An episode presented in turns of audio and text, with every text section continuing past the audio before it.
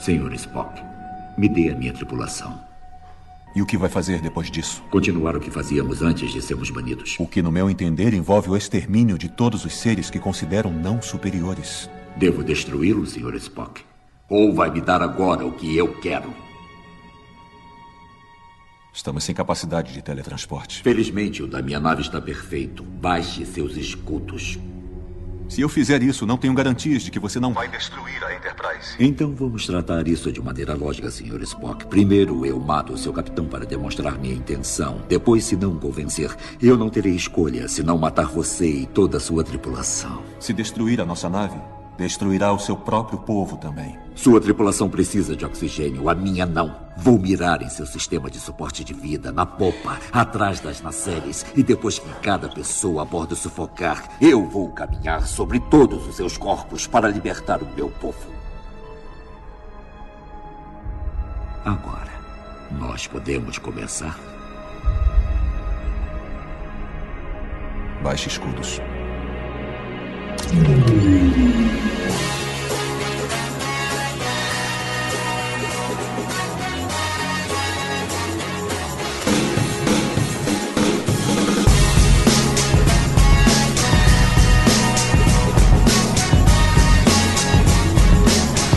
Bem-vindos, senhoras e senhores, a mais um podcast para falar sobre filmes e séries de TV. Nós somos os podcastinadores. Eu sou o Gustavo Guimarães e aqui comigo, uma missão de 5 anos para explorar novos mundos, estão Fernando Caruso. Fala galera, é um pra... Desculpa, eu tava fazendo minha abertura em Klingon. Rodrigo Montalhão. Fala pessoal, aqui é o Rod e finalmente a gente vai falar dessa franquia querida, talvez uma das maiores franquias do cinema, Star Wars. Não, Star não, Wars, cara, é Star Trek, Trek. confundiu. Ah, Star Trek, não, é, Star Trek é legalzinho também. Nosso convidado é tracker, tá? Eu consegui ouvir ele mudando o phaser dele pra stun. É. Boladão, né? Stun. Oh, é. Mudou pra kill. Eu, Vécio, parente. Se isso fosse um videocast, seria hora de um lens flare. Outro lens flare agora. Mais um lens flare. Mas esse é. último não foi dirigido pelo J.J. Abrams. Não teve lens flare. Não, mas, mas o, o, que teve nos dois primeiros compensa. Eu achei o site A média no... continua alta, né? No IO9 conta que nos dois primeiros filmes foram 1547 lens flare. Nada Olha. E o que sobrou ele botou no Super 8 também, né? Tibério Velasquez. Então, cara, J.J. Abrams salvou Star Trek, pronto, falei. Ah, ah, é. Polêmica, Começando polêmica. com a polêmica. Cara, ninguém queria saber mais daquilo. Que isso, cara? e pela primeira vez aqui com a gente, a voz mais famosa das telas, Guilherme Briggs. Eu queria fazer uma pergunta. Qual a idade média de vocês, meus jovens? É alta, cara. Tá beirando os quarentinha? É, exatamente. Então, vida longa e próstata pra vocês. Ou vida longa às vossas próstatas próstata longa. Boa, Briggs, muito bem-vindo, hein? Obrigado, Porra, valeu. Prazer e uma honra ter você aqui com a gente. É verdade, obrigado, é verdade. Obrigado. Eu escutei dois podcasts de vocês. Escutei o do Esquadrão Suicida e o de Vida Alienígena. Opa! Olha, pô, então, pô, já de antemão, já quero pedir desculpas pelo Tibério, já. Eu não tava no Vida Alienígena. Ah, essas foram suas melhores piadas, então. Hoje a gente vai falar da nova fase de Star Trek, o reboot que a franquia teve com J.J. Abrams no filme de 2009, 2013 e o desse ano. Depois dos e-mails.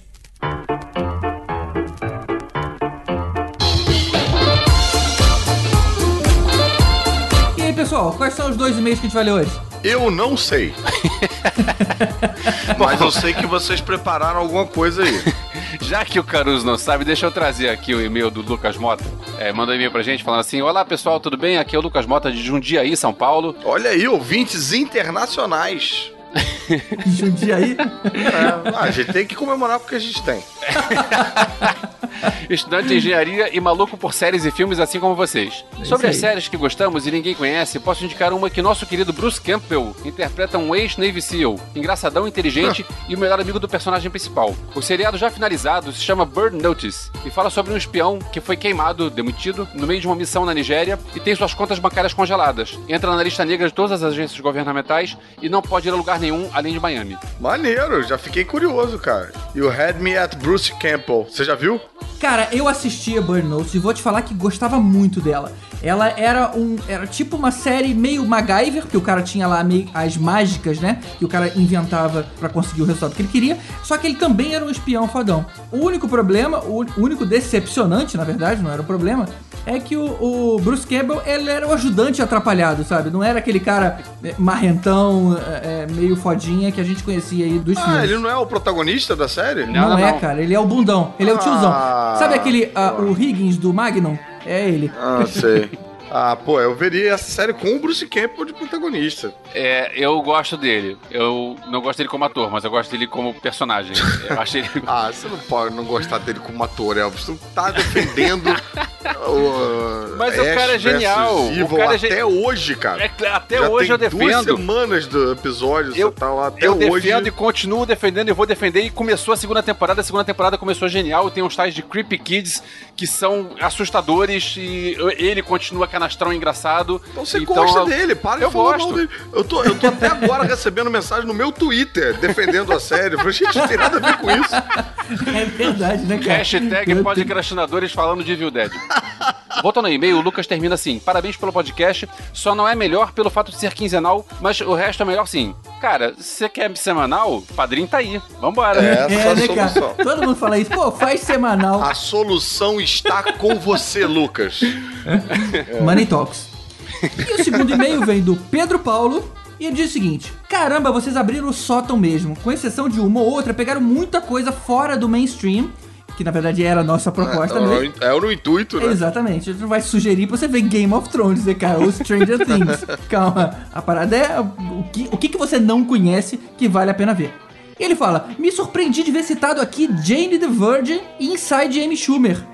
Eu tinha um preconceito com relação a essas séries, mas agora eu tô curioso pra ver depois do que vocês falaram, assim como Life's Too Short. Olha, eu vou dizer que eu já adicionei Jane the Virgin na minha fila do Netflix, devo admitir. Ah, é. Eu, eu vou É. te falar que depois do relato do Ford, eu fiquei curioso de ver o piloto, pelo menos pra zoar. Mas, mas eu preciso ver também pra ver qual é. Mas pra ver as festas de Evil Dead, vocês não veem, né? Eu vi, Tô eu aqui só, eu olhando. só não gostei, homem, mas eu Tô vi. aqui olhando. Eu veria, mas é porque eu, eu, eu sou analfabeto digital, cara. Você não tá no Netflix, dificulta muito a minha vida. Eu havia assistido BoJack Horseman e Ash vs Evil Dead, sendo que eu gostei apenas da última, porque o humor do BoJack não faz o meu estilo. Eu acho que esse é dos seus, né, o Caruso? Ele também deve ficar meio constrangido aí com, com esse tipo de coisa. É, eu comecei a ver BoJack depois que a gente gravou o episódio e eu vou dizer que eu gostei. O humor também, cara, o humor também não é muito pra mim, mas eu gostei não por achar engraçado, eu gostei pela ambientação e pela temática e tal. Me prendeu, É. entendeu? É diferente, né, cara? Eu acho que vale É. por isso mesmo. Aí ele dá uma elogiada aqui em Ash vs versus Evil Dead. Claro, afinal, é sensacional. Cara, esse é o novo Flash do Elvis, né, cara? É verdade, cara. Oh, meu Deus do céu. Ah, Flash é um clássico incompreendido e Ash vs Evil Dead vai ser um clássico um dia, mas ainda é uma série nova. Agora Mas é só é incompreendido. incompreendido. Agora é só ninguém gosta. Ele ficou muito intrigado com Flash and Bone, disse que a gente deixou ele muito intrigado e ele disse que vai ser a primeira de todas essas que ele vai conferir. Chupem vocês! Olha aí, cara. Rapaz, o GG conseguiu um discípulo Sith pra ele. Cara, depois escreve aí pra gente dizendo o que, que você achou. É melhor não, Cara, quem é olha essa só. pessoa que ouve essa descrição e fala, pô, vou começar com essa?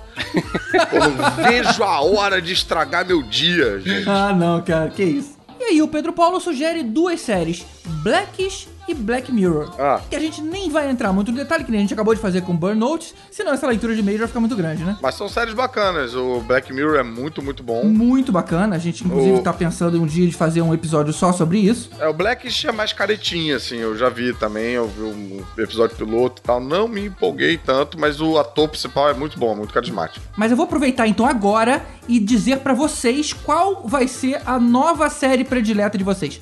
Acabou de estrear uma série chamada Designated Survivor. Hum, lá vem bad, cara. Lá vem merda. Procura no YouTube aí. Designated Survivor trailer. É de um cara que não tem braço e não tem perna. É. E ele tem que sobreviver. Não, cara, não, pô, então dentes. eu vou falar o que, que é rapidinho. Parada é com o Jack Bauer, é com o Kiefer Sutherland. É, ele pronto. é um. Ele é um congressman bem bundão, sabe aquele cara que tem um ministério que ninguém quer? Ele até brinca assim, porra, o ministério das panquecas não tava disponível. Ele é, é- é aquele cara meio bundão. E os Estados Unidos, ele tem, uma, ele tem um procedimento que eu não conhecia, que se chama Designated Survivor. O que, que significa isso? Quando você junta todos os políticos importantes em um lugar, um cara tem que estar do lado de fora, caso alguma coisa de errado aconteça. E acontece. No dia da posse Caraca. do segundo mandato do presidente, aonde todos os políticos foram pro Capitólio, e aí você tem não só os democratas como os republicanos, todo mundo, todo mundo foi pra lá, explodem aquilo lá e só sobra o Kiefer Sutherland. Então, de repente, ele do merda passa a ser o presidente o ministro das panquecas. passa a ser o presidente dos Estados Unidos. E de um jeito muito bizarro, porque a ordem acaba, né? Ninguém, as pessoas querem saber quem foi que fez aquilo. Os militares estão doidos pra reagir com violência. Os governadores não reconhecem o- a autoridade do Kiefer Sutherland. Tipo assim, tipo assim, cara, Dani, você não é meu chefe, eu não sei quem é você. Você não vai mandar em mim. E aí vira um caos, cara. É muito legal. Pô, maneiro. E eu gosto muito do Kiefer Sutherland. Caraca, essa vai entrar na lista com certeza. Vai, cara. Também Entra gosto agora. dele, também gosto dele. Procura no YouTube o trailer. Designated Survivor Trailer. Só em ver já vai te pegar. Eu acho que tudo indica que a gente tem que fazer mais episódios desses, eventualmente, né, GG? É verdade, cara, é verdade. A gente teve muita colaboração aqui, muito elogio. Eu É. acho que é E um tem, episódio aí que. Pô, tanta coisa a gente pra pode fazer outras falar e tal, né? Eu acho que quando o pessoal acabar de ver todas essas séries que a gente indicou, a gente indica outras. A gente vai fazer uma perdido, prova fica saber se a pessoa deriva. viu mesmo. Não, E, cara, nossa área de comentário tá bombando, né? No, no nosso site, cara. Tá Verdade. bem bacana. É tá rolando uma é troca verdade. legal, todo mundo trocando ideia ali, tá um fórum bacana. Sugerindo, né? Cada um sugerindo o seu, tá Me muito lembrando os tempos do bate-papo da UOL. bacana. Ui! Caruso entra na sala. Mas eu não era Caruso, eu era Gatinha Manhosa 94. Era você!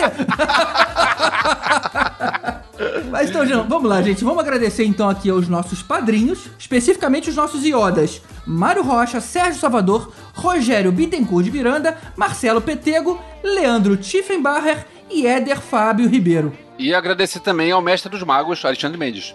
Isso aí. Exatamente. Muitíssimo obrigado. Obrigado a vocês e obrigado aos outros padrinhos também. Todos eles são de extrema importância pra gente. E a gente só tem um site novo graças a vocês. Exatamente. e, pô, eu, os, os padrinhos que ainda não são padrinhos, por favor, venham fazer parte dessa festa.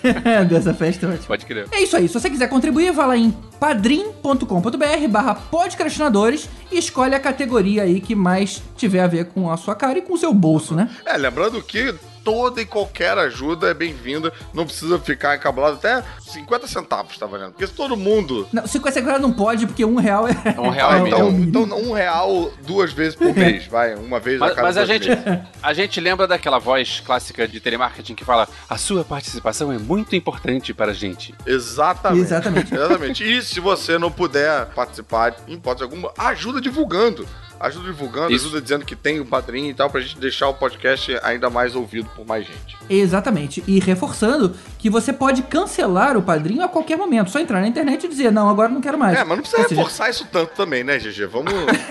Não, porque o cara pensa em, caramba, vai ser que nem é, é, cancelar a linha telefônica, vai ser impossível. Não, entra lá e fala, agora eu não quero. Então, ou seja, fica à vontade mesmo, a parada é totalmente voluntária, você contribui Sim, a hora é. que quiser e a hora que quiser fazer uma pausa ou parar. Ganhou na loteria, quer num mês só dar 10 mil pra gente, dá, depois não precisa dar mais. Depois você pode, não precisa nem mais ouvir a gente.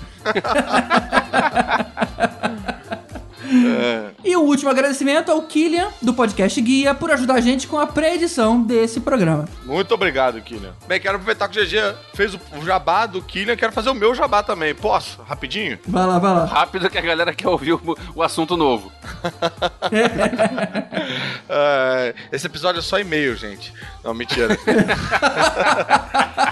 Não, mas é um aviso muito importante, principalmente pra galera que ouve podcast e mora no Rio de Janeiro. Eu estou afim de conhecer vocês.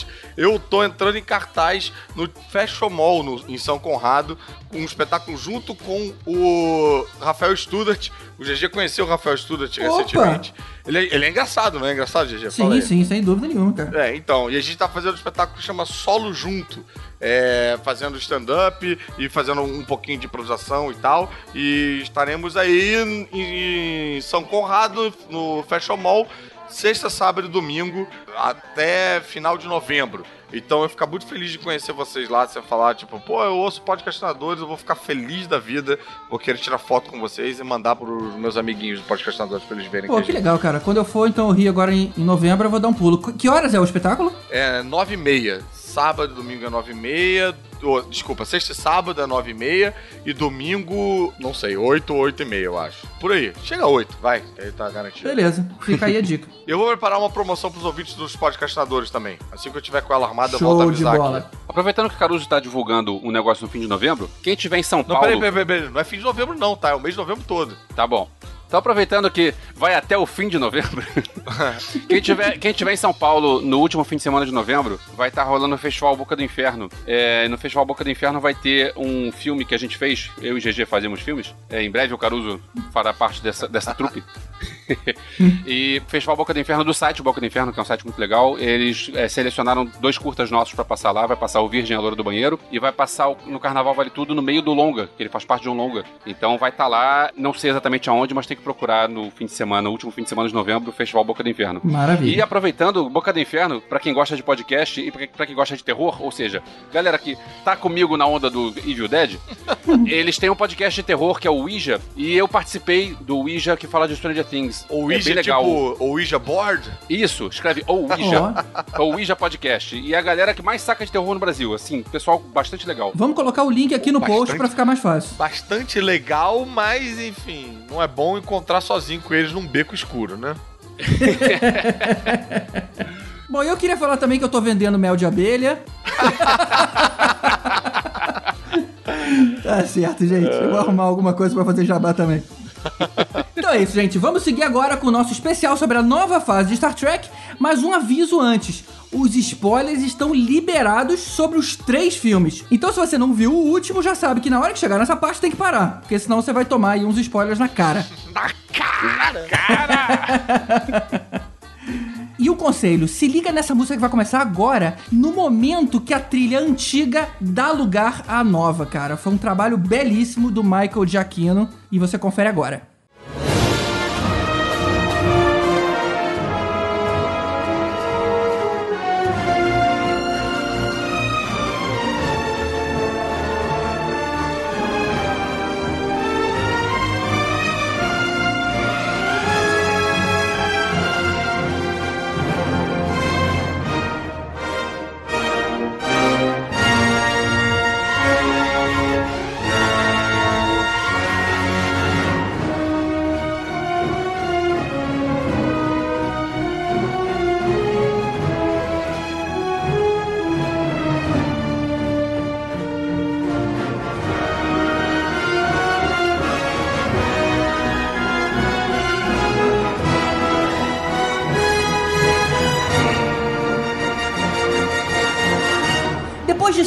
Anos sem Star Trek no cinema, começou a surgir boato de que a maneira que estava sendo escolhida para explorar a franquia de um jeito que ainda não tinha sido feito era fazer uma versão jovem deles. Ou seja, parecia que havia aí uma coisa meio Starship Troopers, com atores aí bonitões, jovens e em cargo de muita responsabilidade. E, e detalhe, não nos anos 80, mas sim em 2009. O que era boato se concretizou, mas o que foi feito foi muito mais do que uma simples revitalização com foco numa audiência mais jovem. O J.J. Abrams simplesmente falou: Sabe o que vocês viram por 40 anos? Agora vai ser tudo diferente. Ninguém sabe o que vai acontecer. E rebutou a franquia de uma forma extremamente eficiente. Agora eu pergunto pra vocês: vocês concordam com a parcela de fãs originais que diz que o que a gente tem hoje em dia não é mais Star Trek? Ou vocês acham que eles acertaram aí na fórmula nova? Eu falando como não tracker, eu gostei da mudança, porque eu acho que o- os filmes antigos eram um troço meio cabeça, e eu acho que agora tá mais filme de ação. Mas eu conheço muito tracker que discorda disso, porque afinal, é, É. eles dizem que Star Trek virou Star Wars. Se Star Trek virou Star Wars, é claro que ficou melhor. A verdade é que aqui a gente tá um pouco tendencioso, né? A gente, é, eu acho que, salvo talvez o, o Briggs, a gente não é uma maioria tracker. Aliás, são poucos, né, Trekker? Eu acho que só mesmo fazendo aqui as contas é o, é o Briggs. É, os trackers que ainda são vivos, né? São poucos. São- São poucos, é. No, no mundo, assim. Eu sou É. é, tracker, tracker roxo mesmo. Sou Não, mas tracker. olha só, eu acho que os filmes novos ainda realmente não são Star Trek. É, porque Star Trek era bem ruimzinho, né? Agora a gente tem uma parada bem legal. que na verdade. Sacanagem, vou parar Então de usar a vamos, parada. deixa eu focar então essa, essa pergunta pro nosso tracker. Conta aí, Briggs, o que, que você Aham. acha? O problema de Star Trek é a imersão, porque com uma série de televisão você pode fazer um desenvolvimento de personagens, é, você pode explorar a parte do roteiro, da parte de, de- de ciência, a parte de entrosamento dos personagens, enfim. É como se diz, antigamente a televisão era TV dinner, né? Di- Dinner TV. Você comia, via televisão, era o entretenimento da família, sei que, e deixava pra lá. Depois houve uma inversão, né? Você vê agora a gente tem Game of Thrones, tem é, é, Breaking Bad, tem. ah, enfim. São séries excelentes, muito bem feitas. E o cinema meio que ficou mais um entretenimento de pipoca e tudo. Houve uma inversão. Star Trek é uma televisão inteligente, é uma coisa muito inteligente para você pensar. Você precisa de um tempo. É como se fosse um livro. É, você precisa de um tempo para mergulhar, para você ter Uhum. aquela imersão total. A Tipo série uma coisa meio de convívio, né? Que você tá meio É. viajando com eles, né? Star Tipo, Trek precisa ser exibido é, em formato de série. Pra funcionar, pra mim, pra ser Star Trek, tem que ser série, 25 episódios, você ter aquela imersão, você curtir, ter um bom texto, não ficar só na ação. Porque você tem que entregar um filme, você tem duas horas pra entregar uma história fechada, um arco fechado, um episódio, então você tem que agradar todos os públicos, tem que agradar, né, desde criança até trekker, até quem não é, quem nunca viu Star Trek. Aí vira aquela, aquela salada, entendeu? Vira aquela, Claro. aquela maçaroca. E é isso. Eu, eu- o que eu vejo é isso, assim, sem querer fazer crítica, gosto dos filmes. É uma grande maçaroca, é uma grande. E Star Trek, pra mim, é a série clássica dos anos 60, com aquele texto, com aqueles personagens, eles se desenvolvendo aos poucos. Depois com a nova geração, que foi brilhante a nova geração também. E as outras séries também que vieram depois. Então, pra mim, Star Trek é como se fosse um livro. Você precisa de tempo e tem que ter aquela imersão no, no- no conteúdo dele. Agora, uma coisa não impede tanto a outra, né? Vamos supor, se é, a volta do interesse que o filme trouxe, né, pela franquia, não impediria, talvez, deles lançarem a, a série, ou mesmo de, de relançarem, colocarem no ar a série clássica, original e tal, porque eu Não, acho é. que traz olhos novos, né, pra franquia de um modo geral. Eu não sou um tracker, nunca fui, e eu tive meu interesse acendido pelo, pelo filme. Tanto que eu fui, depois, logo de ver o primeiro filme, eu fui lá no Netflix Pra assistir, procurar né? o episódio, é, pra assistir Aham. e tal. Então acho que as duas coisas podem coexistir com objetivos diferentes, né? Acho que você tá certíssimo no que você falou. Realmente a série ela, ela ajuda nesse sentido da, da imersão, os tempos são outros, né? Ainda mais que é uma série de década de 60 ali, É, né? é. Mas mesmo os filmes da série, eles já tinham uma pegada diferente, não tinham? Os filmes da década de 80, com o Kirk, com o Spock e tal. Tinham, é, tinham, tinham mais ação, tinham mais, é verdade. É, né? Um pacote de ação assim mais. O que eu adoraria seria pegar, pegar os atores dos novos filmes de Star Trek e colocar eles nessa nova série de televisão. Eu adoraria. Seria um barato, já estão prontos, né? Pô, vamos pegar então, botar ele, ó, vamos fazer mais cinema, vamos ficar na televisão agora, com os roteiros bem legais e fazer, sei lá, faz só 10 episódios por temporada, e faz com uma boa produção, entendeu? Seria muito Isso ia legal. ser bem bacana, né, cara? Nossa, Isso ia É, o que acontecia antigamente era que, assim, acabava que o filme era uma extensão da série, né? Você Uhum. tinha que ver, conhecer a série e você aproveitava bem mais os filmes porque você conhecia todo Hum. o backlog daqueles personagens, né? Hoje, é, O só filme com não o servia cinema. pra pegar novos. É, novos hoje com o cinema, não. os filmes novos, você tem que contar a história deles e contar a história do filme, né? Antes você, não- você não precisava disso, você podia focar só na história mesmo. E Uhum. acaba acabar facilitando é, o fã assistir, né? E vem cá, falando dos filmes mais antigos, esse que de 2002, o último que foi o da nova geração e tal, ele foi bem? Alguém sabe se ele tava. não, ele- não foi, cara. Eu acho ele muito fraco, esse filme. Eu, eu É. acho os filmes da nova geração bem fracos. Assim, a gente pode falar que ele se pagou no cinema, É. se você, é isso que você quer dizer, mas ele não é um bom filme, cara. É... Não, mas Não. o que eu quero dizer é de bilheteria, se ele, se ele bombou na bilheteria. Você tá falando se Então, ele, ele se pagou, não, se Se pagou. pagar em Hollywood Se pagou não é, hoje em dia, é, não é muito não bom, é. né? Rapidinho, deixa eu, deixa eu entender do que estão falando. Vocês estão falando do Star Trek nova geração e não essa nova geração de filmes. Não, é eu isso, tô né? perguntando do, de 2002, o último antes do, do reboot. Ah, perfeito. É que o Star. Trek tem a, a, a temporada clássica e depois teve a nova geração, que é a parte Isso. do, do Picard. Que é o Picard. Ah, sim, é. sim. Então, sim, sim. Assim, tem a nova geração e tem a mais nova ainda geração.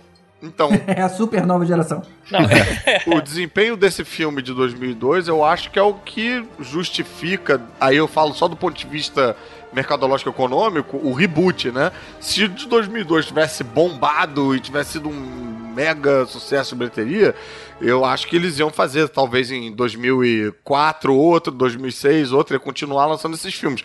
Mas eu acho que deu uma morrida aí, né, na, na franquia, e a forma de trazer o pessoal de volta era ressuscitando, não dava pra ficar revirando. Eles sempre tiveram a ideia de fazer é, isso desde o início dos filmes do Star Trek. Eles queriam fazer uma, uma série ou um filmes na Academia da Frota Estelar. Ah. Essa ideia sempre assombrou as pessoas.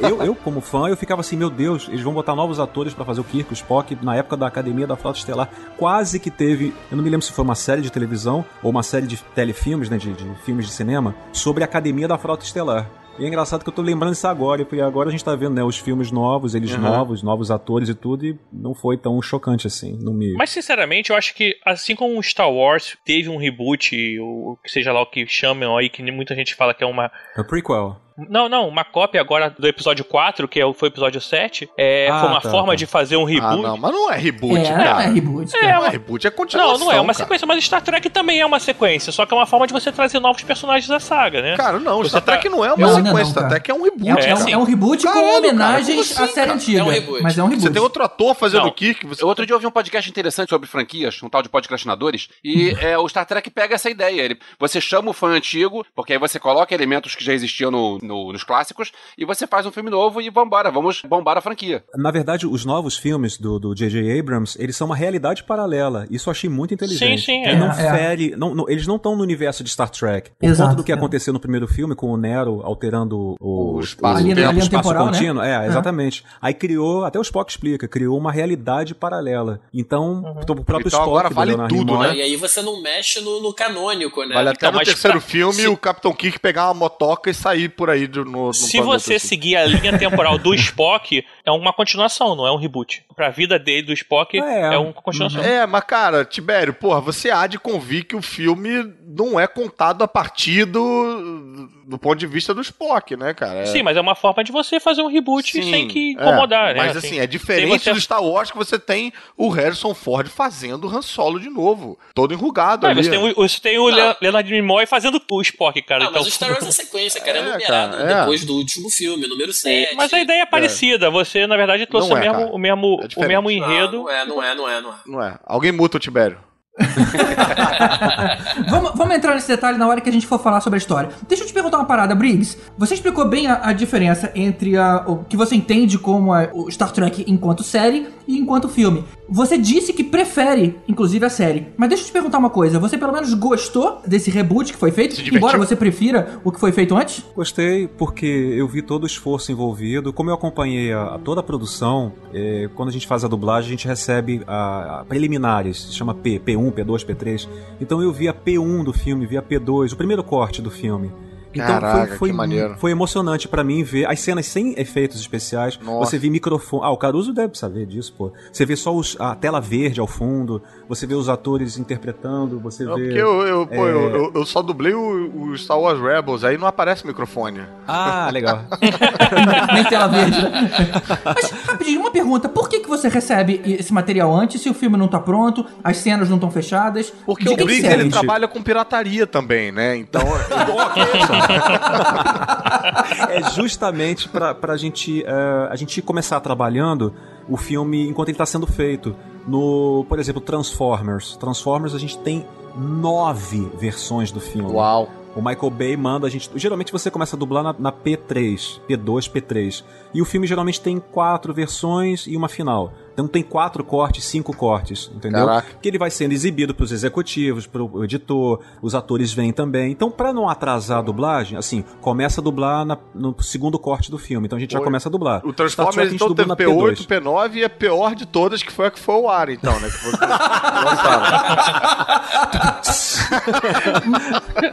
Mas mesmo que isso signifique jogar uma parte do trabalho de dublagem fora, cara? Sim, sim. A gente Olha dubla, só. por exemplo, Ué. Star Trek foi. A gente fez o primeiro filme, a gente fez na P2, aí depois chegou a P3 com várias modificações. Aí que é gostoso, que você vê o, o- o diretor mexendo no filme. Então ele Maneiro. colocava alguma cena do Kirk com, com o McCoy num take, aí depois ele mudava, colocava outro personagem vindo e discutindo com o Kirk, e depois vinha o McCoy e falei, ah, legal. Aí você via o filme sendo construído. Que maneiro, Isso é cara. muito legal. Aí você vai se envolvendo. O, o- todo filme que eu dirijo é um, é um bebezinho, né? Uma criança minha. Então eu acabo me envolvendo, tenho simpatia. Eu vi o, o, o Carl Urban, que é o que faz o McCoy, é, emulando o The Force Kelly nas expressões faciais dele, que é My God, Jam, aquela coisa do The Force Kelly. Maneiro. Você vê o, o, o ator, o Chris Pine, lembrando o rosto do William Shatner, ele fazendo aquelas coisas que o William Shatner, não tão exagerado, mas lembrando. Pô, não preciso falar do Zachary Quinto, que tem É. uns traços que lembram muito o Leonardo Ficou Nimoy. muito parecido. Isso foi me dando uma emoção. E depois, pô, o próprio Leonardo Nimoy aparecendo no filme e assinando, né? Dando o aval dele ali que, pô, concordo com o que vocês estão fazendo. Quem sou eu pra dizer, "Nhã, não, não gostei? Não, eu comecei a, a querer gostar e comecei a gostar e, e gostei. A só a minha crítica, na crítica, assim, é a preferência. é, eu gosto mais de série por conta da imersão. Uhum. Pô, eu prefiro muito mais ver 10 episódios super bem feitos da Netflix ou da HBO, sei lá, de Star Trek, do que ver um filme de duas horinhas que vai acabar, entendeu? Ah, daqui a dois anos, junto, mais cara, duas tamo horinhas. junto. Esse é o meu discurso de por que, que série é muito melhor que filme, viu, Elvis? Eu também, prefiro muito mais série. É, bom, cada um com seu cada um, né? Não, e também tem uma coisa da memória afetiva, né? Que foi como você conheceu esses personagens também, É, né? Tem essa. é. lembrança.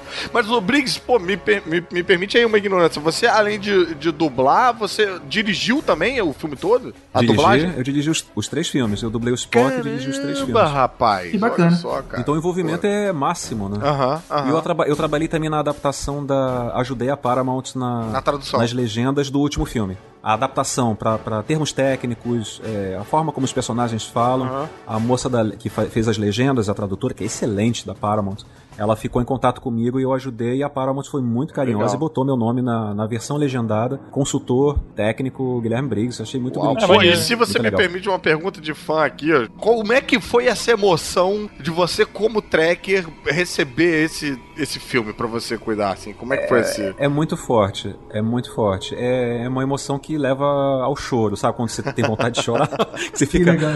Aquele, aquela respiração gelada, você fica, meu Deus, o coração palpitando e o meu chefe, você tá bem? Eu falei, "É, você vai fazer o Star Trek. Eu falei, meu Deus, Star Trek, meu Deus, meu Deus. E quando eu comecei a ver, fazer teste de voz, é, e vendo as cenas, mesmo sem os efeitos, eu acho muito legal isso. Você vê o filme é, como diretor, eu posso ver o filme sem efeito especial nenhum, sem música, sem nada. Não tem nada. A gente tá só os diálogos, tem som de passo, batida, tem action! Os caras, né, gente ao fundo.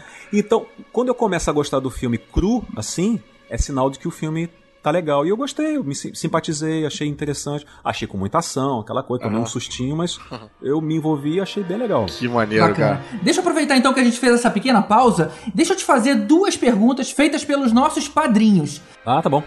A primeira é do César Lima. Ele pergunta o seguinte: O que, que você tá vestindo? E ele pergunta sobre a sua participação no JetCon, que era o fã-clube de Star Trek lá no Rio de Janeiro. Ele quer saber como é que isso Nossa. contribuiu pra você se iniciar aí no mundo da dublagem profissional. Posso contar a minha história é, na dublagem? O Caruso vai adorar isso. É, como é que eu comecei na dublagem? Tem a ver com Star Trek. Olha, Eu sempre gostei muito de Star Trek, sempre fui, fui apaixonado. Desde criança eu assistia com meu pai. Meu pai foi o grande mecenas da minha vida, o grande incentivador. E uma das coisas que a gente mais amava era assistir televisão juntos. E a gente via muito Star Trek. Muito, muito. Eu era apaixonadíssimo. Ou seja, Star Trek estava na, na minha corrente sanguínea. Aí uma amiga minha chamada Cristina Anastasi, amiga até hoje, que era jornalista, super fã de Star Trek. Ela era do Jetcon, né? Fundou o Jetcon junto com, junto com outros amigos. Eu era o desenhista do Jetcon, fazia é, charges, fazia cartoons, escrevia matérias, traduzia coisas, né? Que A legal. Cristina, uma vez, ela escreveu uma carta pro Globo reclamando da dublagem do Jornada nas Estrelas 4, A Volta pra Casa, aquele das baleias, né? ela não reclamou do filme, ela só reclamou da dublagem, né? Perdeu a dublagem, oportunidade Não, aí. a tradução, a dublagem. esse filme é É, porque. Não, o filme é maravilhoso, mas a, a tradução, nossa, tava sofrível. Não só não tava pior na- do que a, a tradução do primeiro filme de Star Trek, que eles chamavam de cristais de lítio, de cristais delirantes.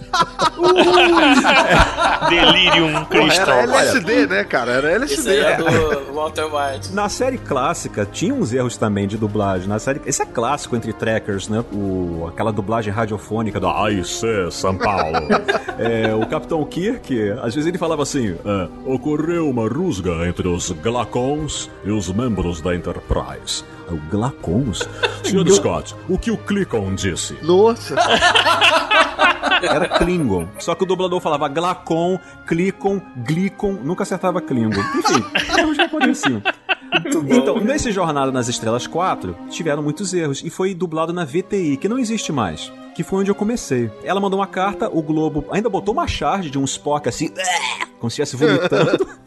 Falando, dublagem, é, Jornada nas Estrelas 4, naufraga, sei o que, cai na boca da baleia. Eu não sei o que, que eles botaram assim. Só que o dono do estúdio da VTI, Dr. Vitor Berbara, imagine o Darth Vader. o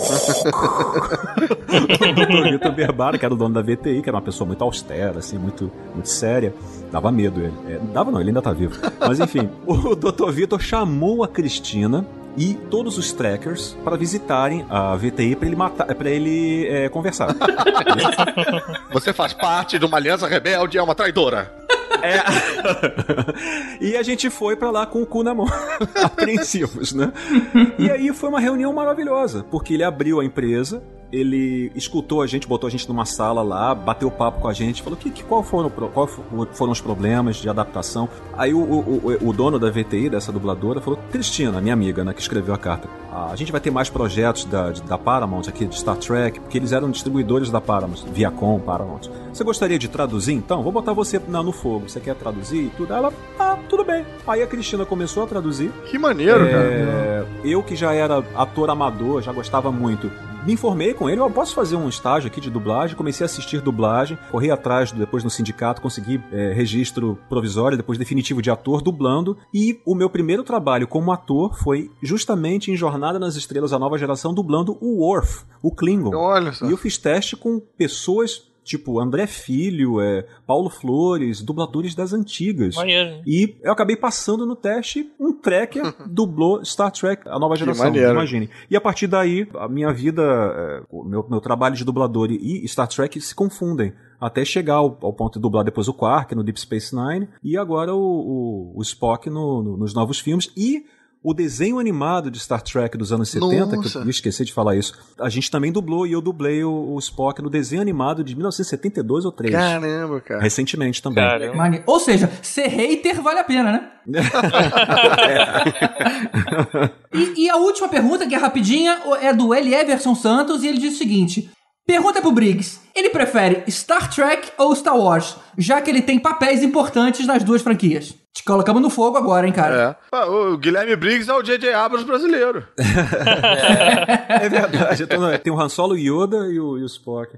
Olha, Star Wars mexe com a minha parte mais infantil, mais assim, de menino, porque eu amo Star Wars desde criança. Star Trek mexe com, talvez, com o adolescente, com, com a criança que está querendo entrar mais na parte da, da intelectualidade, de livros, de estudar. Talvez seja isso. Star Trek mexe com a minha parte científica e Star Wars mexe com a minha parte onírica, na minha parte de fantasia. fantasia. É, de É. fantasia. Maneiro. Mas tem espaço pros dois, É. né? É, tem espaço pros dois. Eu amo os dois, adoro Star Wars, adoro Star Trek. Não fico dizendo, não, eu gosto mais de Star Trek. Não, Star Trek é melhor que Star Wars. Não, não. Cada coisa é uma coisa, entendeu? Assim, eu prefiro mais a vida adulta. Não, eu prefiro a minha infância. Então, Não dá pra comparar a minha infância com a vida adulta. Pizza com lasanha, entendeu? Não dá, é diferente. É isso aí, cara. É, é comer um cheddar no McDonald's e pedir o Montinho no Bob's. Não mais, né? Não, não é mais. Agora você Agora pode não é pedir os mais. dois. Né? Porra, Caruso, que ideia horrível essa sua. Porque um monte. Bom, vamos partir pros filmes então.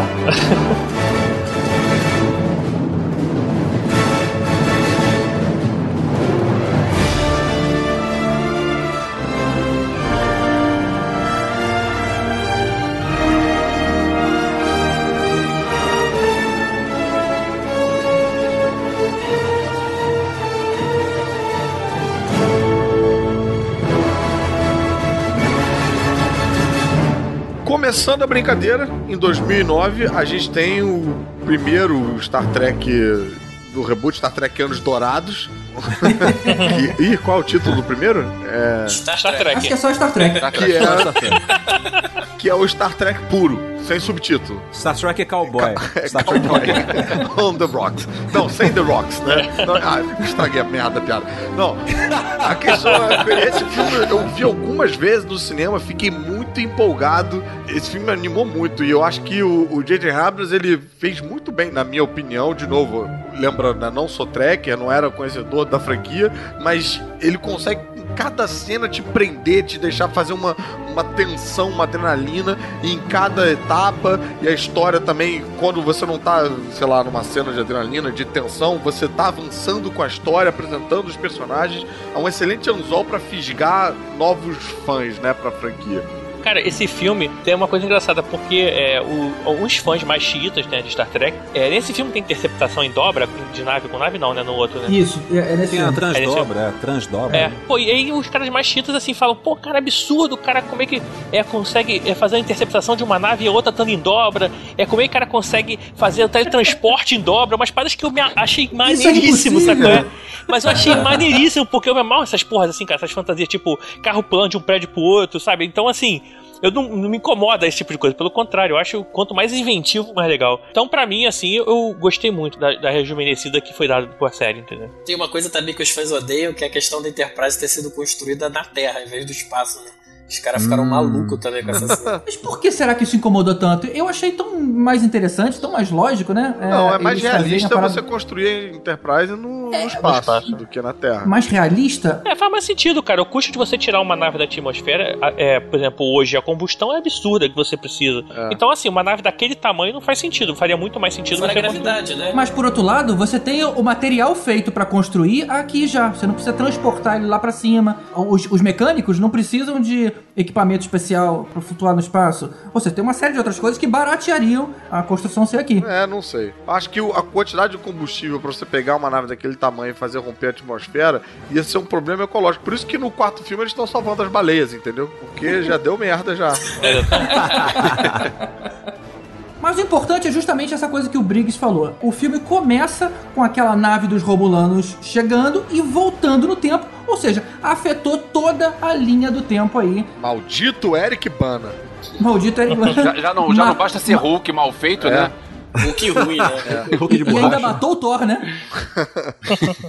o Thor era o Kirk Paz, ninguém entendeu a piada. Caraca, É. tinha esquecido disso. É, eu também tinha esquecido quando eu revi o filme, eu pensei que lá. Eu, eu ri meio pela educação mesmo. Mas... Pelo contrário, É, mas tinha esquecido. Mas ao mesmo tempo que ele fala o seguinte, gente, isso aqui tudo é novo, o que eu achei muito legal é você ver a- o comportamento dos personagens mantido aí o É. máximo de fidelidade possível. Essa postura arrogante do Kirk É muito na, bacana. na cadeira, olhando pras pessoas e tudo mais, acho isso muito legal, cara. Eu não sou um tracker, não sou um fã, mas eu reconheço isso dos personagens. É, a dinâmica dele com o Spock é muito divertida, cara. E imediatamente se remete a uma coisa clara. É quase tipo ver os trapalhões.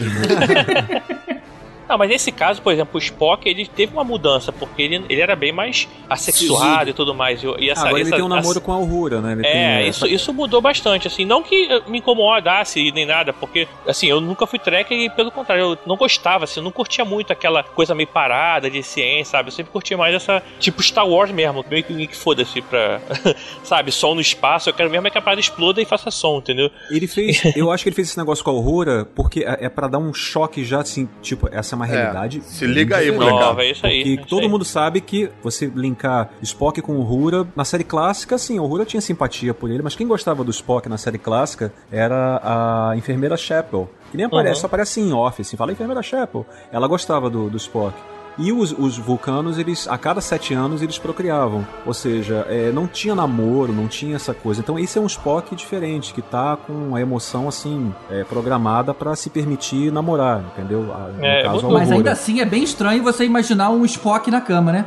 É. Uhura, por favor, massageie meu pênis.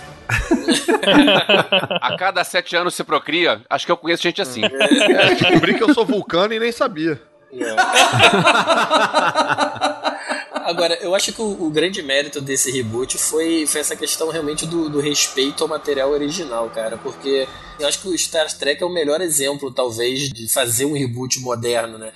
A gente critica muito essa coisa de Hollywood, de falta de criatividade, de reboot, de soft reboot, de sequência de prequel, de não sei o quê, mas, cara, fazer como foi feito Star Trek, eu acho muito válido, cara. Respeitando o material original, se dando o trabalho de criar uma história que vai manter o, o canon do, do, que você tinha antes e ao mesmo tempo introduzir para uma nova geração da forma que foi. Eu acho que para mim é, é, a fórmula ideal, cara. É, realmente. Não, e você consegue ainda trabalhar o universo antigo. Você não, é, não né? matou o universo antigo, ele tá lá. Não, você não matou, você manteve você o canon consegue... todo, tá tudo lá. Você pode fazer uma série, inclusive, passada naquele período, naquele universo temporal, né? Ô, Tibério, é, eu, tô, eu tô reparando aqui que você tá sempre, pô, detonando é, Star Trek, falando que prefere Star Wars e tal, mas tu é meio Trek, né? Tu conhece bem as paradas, cara. você não quer, você não é quer admitir alguma coisa pra gente, não? Não quer sair do armário, sei lá. Pode, pode falar, cara. A gente vai te aceitar, é, cara. Vai sair daqui. A gente te ama apega, de qualquer jeito. Apega. Você tá entre amigos. Se apega, é, Star Trek. Vai sair daqui, só a gente tá ouvindo. Fala aí. O problema é que assim, pra gente poder falar mal, a gente tem que ver, né? Porque são... Sei, sei, sei. Uma coisa que foi legal foi o, o design também. Vocês repararam que o design deles, o uniforme é. deles, eles mantiveram aquela coisa meio anos 60 e ao mesmo tempo trabalharam no, no tecido, alguma Sim. detalhezinho aqui.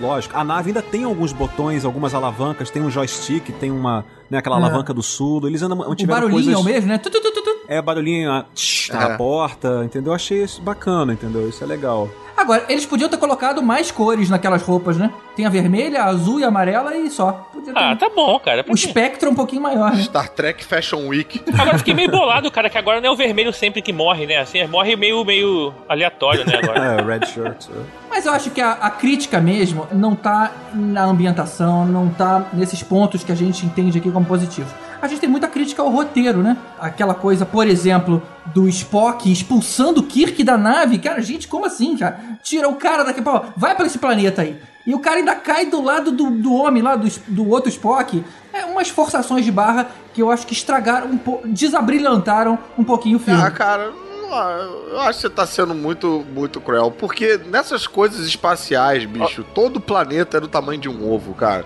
Até em Star Wars, cara.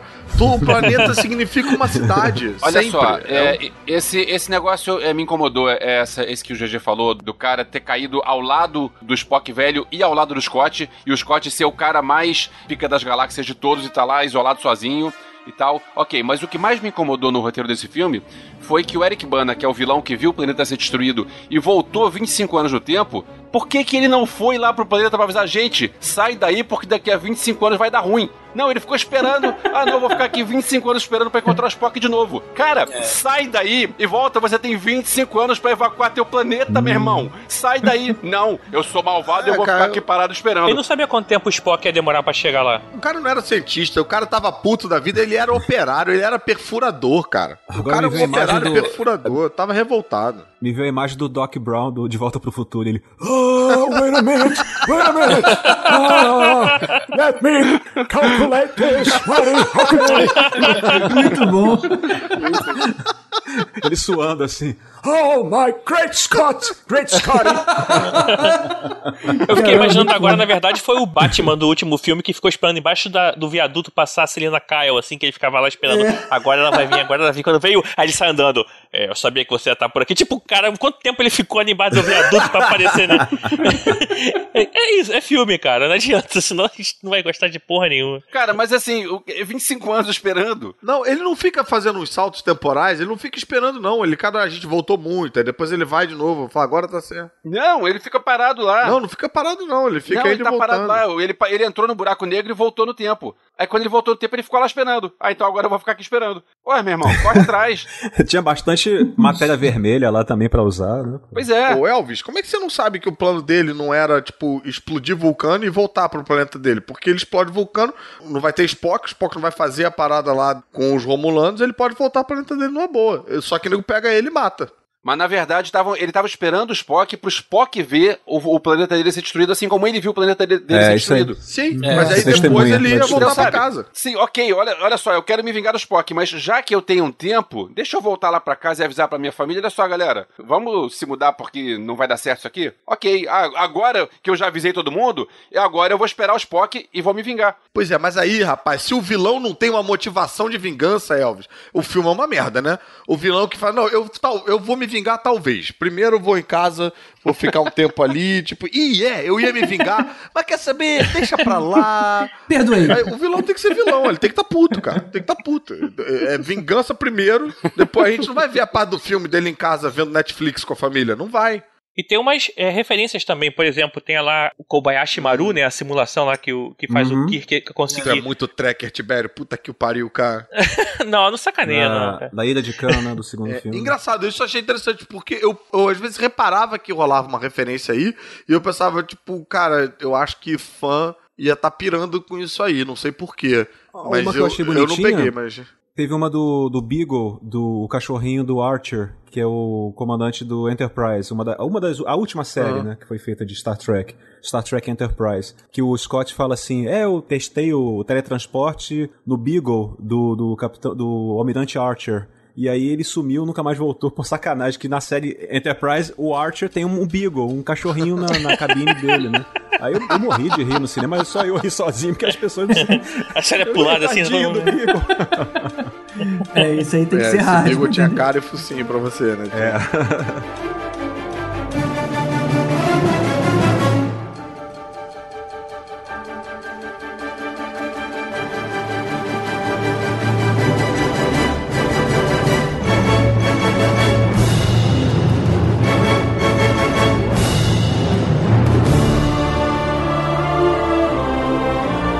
2013 a gente teve a continuação.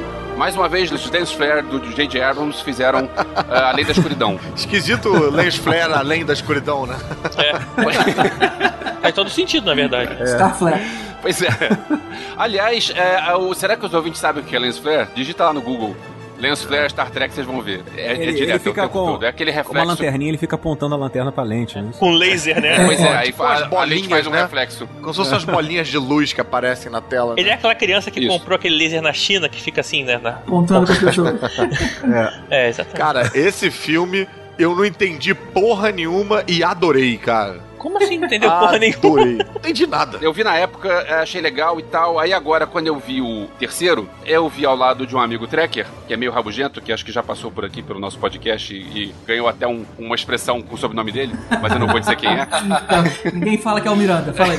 Aí ele falou que o 2 foi horrível e o 3 é que era legal, mas o 2 era horroroso. Aí eu fui, ver, eu fui rever o 2. Cara, não é que eu gostei do 2? Aí eu É. descobri por que, que ele não gostou e eu gostei. É porque o 2 não deve respeitar o original. E como eu não, não dou bola pro original, eu dou bola pro filme que eu tô vendo. Então eu gostei bastante do 2. Cara, o 2 tem o Benedict Cumberbatch dando um show, né? O Como Caraca, sempre, ele foi né? muito bem, né, cara? Eu Esse acho filme muito ele, bom. é- ele é complicado pra Trekker porque o, o Jornada nas Estrelas, A Ira de Khan, é muito, muito, muito, muito impactante. Muito. Aham. Porque é o filme que morre o Spock. Meu Deus! É de 82, eu acho que é o filme. Mas assim, é muito. Gente, e, outra- terceira vez que o Spock morre na minha vida. E outra coisa, eu, eu sofri um spoiler na época. Deixa eu contar essa história rapidinho, que é engraçada. Eu tava no cinema com a minha mãe, o cara saiu da sessão, ele. "Ah, eu não acredito que o Spock morreu. aí, eu, aí eu olhei pra minha mãe e a minha mãe. Não, não, não, deve ser outra coisa. Não, mãe, ele falou Spock. Não, não, deve ser outra coisa, deve ser outra coisa. Deve ser, deve ser trailer, deve ser outra coisa. aí a gente entrou no filme e eu fiquei toda hora assim. Ah, ele vai morrer. Ah, não, ele vai morrer. Ah, não. Aí o Spock, o Spock tossiu. Ah, não, ele vai morrer. Ele vai morrer. Eu fiquei o filme todo esperando ele morrer, pô. E quando ele Sacanagem. morreu, eu... Sacanagem. Eu né? também tenho uma história desse filme, do, do- da década de 80. Ih, lá vem. Lá vem, lá vem a musiquinha. Eu tava lá em Petrópolis. É, pois é, é, eu morava em Petrópolis e eu, ah, lá no, no condomínio onde eu morava, a criançada toda ficava todo mundo junto, né? Todo mundo de tudo- todas as casas, um monte de gente. E aí um dia a minha mãe resolveu levar todo mundo ao cinema. E em Petrópolis tinham dois cinemas, era o Dom Pedro e o Petrópolis. E aí éramos, acho que uns 15 dentro do carro. É, anos 80 não tinha essa história de cinto de segurança, não era todo mundo jogado no banco de trás, na mala e tal. Aí todo mundo. E aí minha mãe disse: Olha só, tá passando dois filmes, vocês têm que escolher um. Tava passando o Star Trek, num, o Star Trek 2, o, da, o esse do Khan, num, do, num dos cinemas, o outro estava passando Paradise, que era aquele sublago azul. que tinha a Phoebe Cates. E aí, é claro que as meninas queriam ver o Paradise e os meninos Ah. queriam ver o Star Trek e a gente acabou que ganhou, foi ver o Star Trek. Olha que ver o Paradise com a Phoebe Cates não era nada de ruim pra quem era adolescente. hein? Mas calma que Iro de Khan tinha o Montalban, que é lindo também. Aquela cena pomba. da Phoebe Cates na, na cachoeira, eu vou te falar que marcou a infância. hein? É, mas eu vou te falar que a história disse que a gente tava certo, porque o Star Trek 2 até hoje é falado. O, o Paradise está falado por causa da Phoebe Cates. Vem cá, o Ira de Khan original é aquele que tem o, o Kirk lutando com aquele monstro lagarto lá? Não, Monstro Lagarto é na série. Não, Hã? aquilo é sério, Ah, aquilo Não, é na sério. série. No episódio chamado não. Arena. Porque eu lembro do. Eu lembro sempre do Jim Carrey cantarolando a musiquinha. Ah, pra- não, isso é de um Guy. episódio é, chamado Amok Time. Aquele tan tan tan tan tan. É uma no cena da não luta foi? do, do que, que É, eles é, lutam. The Cable Guy, o pentelho. É do Cable Esse Guy. filme é- esse é, filme é muito- Time o nome do episódio. Cara, a Ilha de Khan é aquele filme, a gente até falou no episódio que a gente fez do Star Trek lá no início dos podcastinadores, quando a gente tava podcastinando ainda. e a gente. Chegou e- num ponto que o Tibério já ri da própria piada sozinho, né? É o nível que chegou a parar. Ele não conta mais com a Ele gente. traz a própria claque, né? Pra ver se ajuda. Boa, cara. Vou, vou, vou botar aqui um áudiozinho ficar tocando. Mas a gente falou que na verdade aquilo ali era um duelo de overacting entre o, o Khan e o Kirk, né, cara? O Ricardo Montalban. Montalban e Esse o. Khan do, do Ricardo Montalban, eu acho ele tão caricato, tão. É, ele é bem teatral. eu, eu vi o show do, do White Snake outro dia, é, era o, é, é a mesma coisa, sabe? Que é aquele cara de banda de hair metal dos anos 80, que hoje em dia. Que é o cara velho que continua cabeludo e continua marrento e continua dizendo: Olha só, eu fiz um grande sucesso há É, 30 pode anos atrás, eu vou continuar cantando isso a minha vida inteira. Aquele grito do William Shatter do. Ah, é porque ele fala. Ele fala, I shall left you where you left me, buried, buried alive, né? Enterrado vivo. Enterrado vivo, enterrado vivo. Aí ele. Aí afasta o planeta assim, eu falei, caramba, o eco. O, eu, eu lembro eu pensei, espaço. cara, o grito dele vai pro espaço. O nego passando de nave, falando: Nossa, que isso? Estão gritando nesse Ah, planeta não, aqui. aí, aí os pássaros voam na lua, né? Mas aí esse filme novo, esse de é, Star Trek, esse novo Khan do Benedict Cumberbatch, Com Benedict Cumberbatch. porque, é, porque pra mim não, não, não tinha essa cara de. E ele dá de- uma de- emulada. Ele dá uma emulada no Ricardo Montalban na boca. Ele faz aquela coisa. You are the captain. Ah, Ele é faz, mesmo, é mesmo. É, mas ele não tinha aquela, aquela cara de, de metaleiro decadente, sabe? É, é, não, era mais clean. Então, né? pra mim, eu, eu achei mais legal. É, talvez seja por isso que o tracker clássico não gosta, porque olha só, esse daí não lembra aquele, não emula aquele. Pô, pra mim, foi melhor do que aquele. Cara, e eu ainda vou te dizer que eu ainda fui otário o suficiente de ver o filme todo sem me ligar que o vilão era o Khan. Entendeu? Tipo, Ué, quer dizer, o todo não, assim? né? Na- até ele Porra. revelar, entendeu? Ele tinha vazado antes pra caramba. Pô, já. mas, cara, não sei porquê, eu não peguei e tal. Aí quando o nego fala que, ah, é o Khan, eu falei, caraca, bro, é o Khan, olha só, tô pegando aí. Para, pô, total, tava, eu tava junto com esse filme. Eu tava já gritando, yes, we can. Tava empolgadão, cara. Eu só achei que o Cumberbatch tinha que ter posto aquela roupinha do Khan, cara. Aquela clássica de... Que é roupa de heavy metal dos Vermelha? anos 80 também. Aquela que... Ah, sim, ah, não, tá, tá, tá. Abertinha no, no peito, com Cara, aquele cordãozinho, da, com o símbolozinho da... Na, da- na época do Ricardo Montalban, nossa, era um saco. As pessoas ficavam falando que o peito dele era uma prótese, que não era o peito dele. nossa, o Ricardo Montalban teve que dar uma entrevista e falou: Não, it's my chest. Ele mostrou, né? A que Ah, ponto é. chegamos, né, cara? Não, Aquela roupa parece um pouco do Imperador Ming, né? Do filme que o Elvis adora também. Flash pan. do Ah, pode crer. Ah, uma, uma curiosidade pra vocês, uma curiosidade no filme, quando a gente recebeu o filme, ele era chamado John Harrison, né? Quando ele fala, o, o Cumberbatch falava o nome, I am Khan, né? Falava Khan. É, entrava uma, uma bola digitalizada e ele, e ele falava, eu sou. a gente também não sabia. Aí eu falei, pô, aí o operador, o Rodrigo, porra, é essa aí que ele tá falando? Ele tá falando palavra. Eu falei, não, é, ele tá falando que é o Khan. Mas só que é pra gente também não saber. Ele, I am.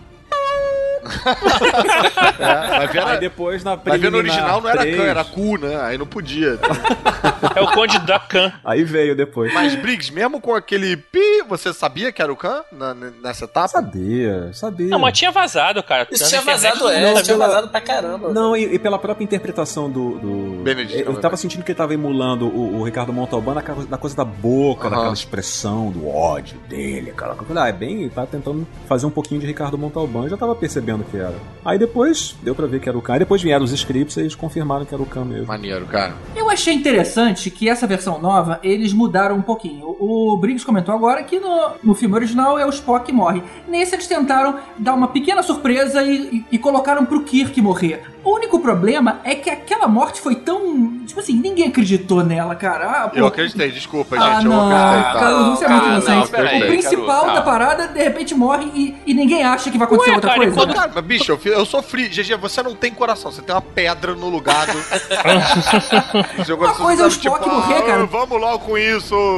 Ah, mas eu, eu cara, eu, eu fiquei com o coração apertado, cara. E vou te dizer, minha mulher também. Minha mulher do meu lado ficou tensa. Ô, G, pensa se fosse o Spock ali, você ia acreditar que ia morrer de verdade? Não, o Spock não, porque a gente já sabia, mas tô falando que vamos pegar o público jovem, pra quem o, o filme se, se volta. Esse cara ali, você pega um ator do tamanho do Chris Pine, o protagonista principal da história, faz uma cena ali de morrer, sendo que a franquia já tinha engatado. Cara, qualquer um com o mínimo de senso crítico perceberia que alguma coisa seria diferente. GG. No filme original, quando o Spock saiu, podia parecer o seguinte: puta, tem um ator de grande importância pra história que talvez não queira mais fazer filme. O Nimoy, inclusive, tava escrevendo muito livro, essas coisas todas, e tava com aquele papo lá de que não queria mais fazer isso. Então ajudou É, toda essa credibilidade na história. Agora não. Cara, GG, olha, vou te dizer uma coisa. Vai assistir Batman vs Super-Homem, você vai ter uma surpresa, cara.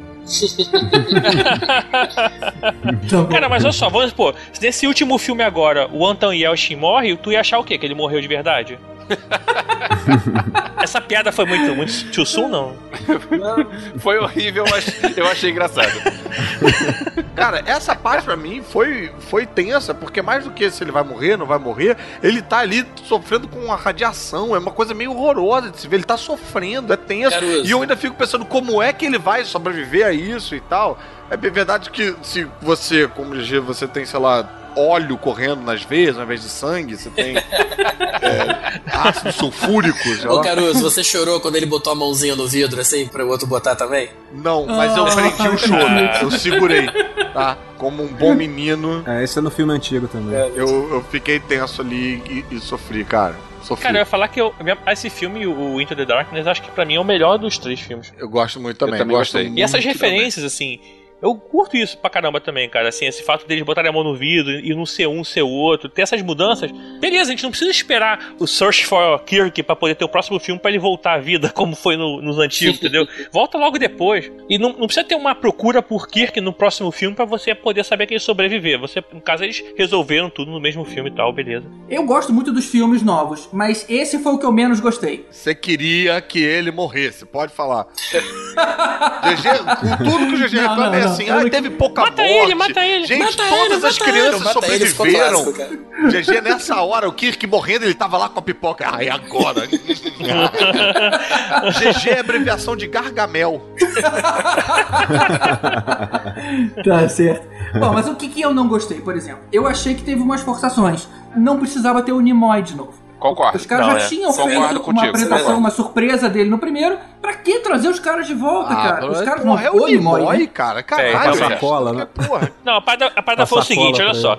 O filme ia demorar pra caramba pra eles descobrirem tudo que tá acontecendo. Eu falei assim, porra, vamos botar o Nimoy rapidinho só pra ele contar logo. Aí é a bonito, gente encurta aí umas três é horas de bonito. filme. A cena deles dois juntos é, é bonita. É, é- é- Eu senti falta deles se tocarem e explodirem.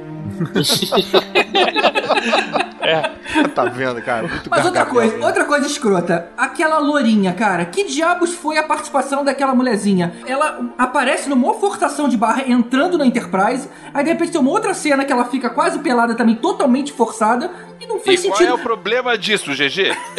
Porra, na moral, Não cara. faz sentido, cara. Aquele personagem não fez sentido. Eu cara. achei que aquele Foi muito personagem era referência a algum outro personagem que eu não conhecia. Então, Não, mas é veja. a Carol Marcos que aparece no episódio no A Ira de Khan, ela aparece. Ela casou com Kirk e teve o filho com Kirk, que é o o ai meu Deus, qual é o nome dele? Esse personagem. É, a personagem, que É ela, mesmo? ela Importante. aparece assim, Viu? Tá ela vendo, aparece na Ira de Khan. Se foi um fanservice, talvez tenha tido a justificativa. Mas eu achei a, a maneira como ela saiu entrando e sentando ali do lado do cara, meio forçado, sem ninguém checar nada. Isso eu concordo. Eu concordo que a entrada dela foi forçada, mas eu não reclamo em nada a cena dela trocando de roupa. Eu vou botar a foto aqui dela trocando de roupa no post pro pessoal comparar e ver. é, Inclusive aparecer no trailer pra chamar a galera. É, Isso, exato, no isso. trailer, cara. Puta. Essa foi demais mesmo.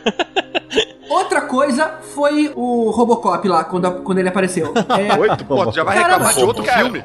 O Robocop, o Robocop é, já tava previsível que ele ia ser o vilão, né? Pois é, né, eu, eu não achei que ele fosse ser vilão, mas ele apareceu tão pouco que na hora que a gente descobriu que ele era o traidor, eu falei, ah, tá, tá, é esse cara, Ok, né? né? Assim, eu, eu não tive identificação com ele, cara. Ele apareceu muito pouco. Todo mundo, todo mundo no estúdio falou a mesma coisa. E o Robocop, legal, vai aparecer com a armadura? Eu falei, não.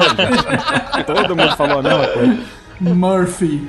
Morphe. Agora, pra compensar, a gente tem a, a- o SS Enterprise caindo aquela cena é maneira, cara. maravilhosamente em Aquela São do Francisco. cacete. É. Tudo bem que ela sempre. dest- Todo filme ela é Aquela é destruída, mas essa, essa destruição É. dela foi Que bem legal. legal, cara. E a luta do Spock com o Khan na, na, na cidade também é muito tensa, cara. Não, não, pior coisa do filme, pior coisa do filme. Cara, na hora que o Khan aparece pela primeira vez e ele sai matando toda aquela horda de Klingons, você percebe, cara, esse cara é É foda. Klingons, não é Klingons, é Klingon? É, ele mata os Ele mata os Klingons. Klingon naquela É zona. Klingon mesmo? Era Era Klingon. Klingons, Era Klingon, quando ele- eles, eles pousam no planeta dos Klingons. Tem quatro, cinco naves de Klingons armados e o cara sozinho, ele detona todos os Klingons. Detona aí naquela hora você percebe, puta, esse personagem é foda. E aí a luta final é o mano a mano dele com o Spock, cara. O Spock nunca foi porrador. Achei muito forçado ali, cara, também.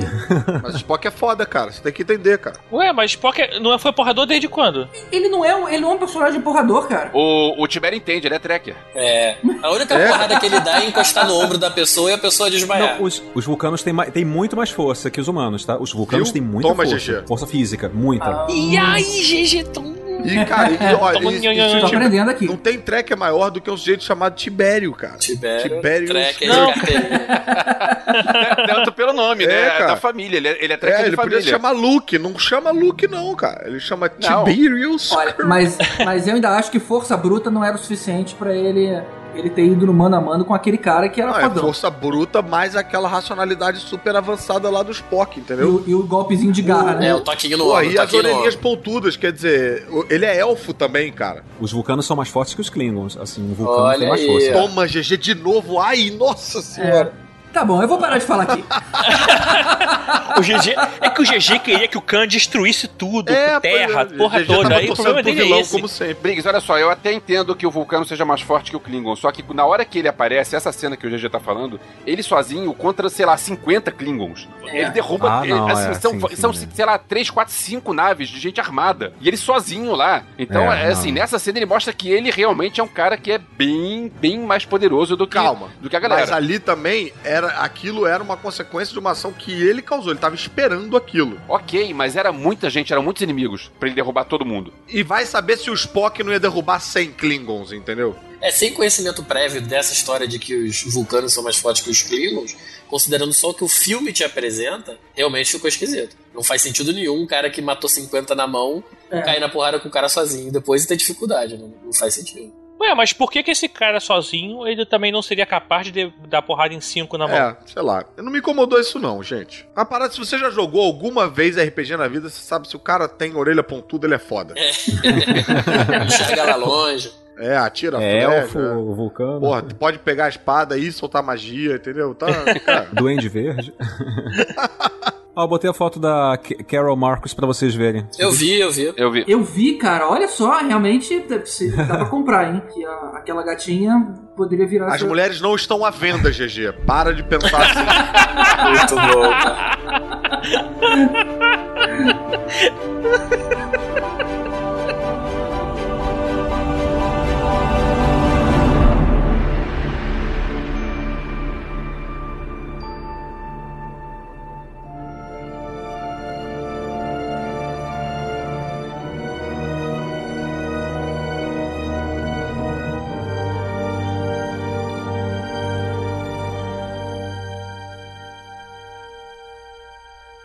E em 2016 a gente teve o terceiro filme aí do reboot, que é o Star Trek Beyoncé. Quer dizer, não, Beyond. Ah, do single ladies.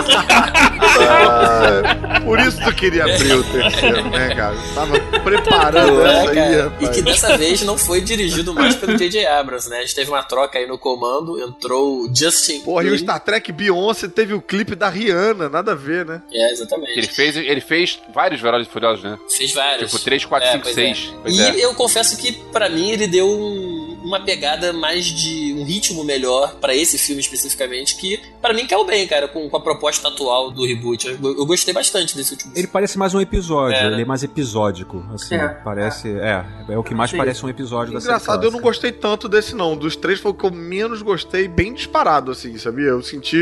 Eu não sei se eu sou muito putinha do J.J. Abrams, eu senti falta dele. Você é, você já admitiu que podia de Diabas em outro episódio. Já, né? Ah, então, então, então tá. Você gostou do final de Lost, cara. Já era. Não Ei, eu não falei isso não, ô, ô Tiberius Kirk.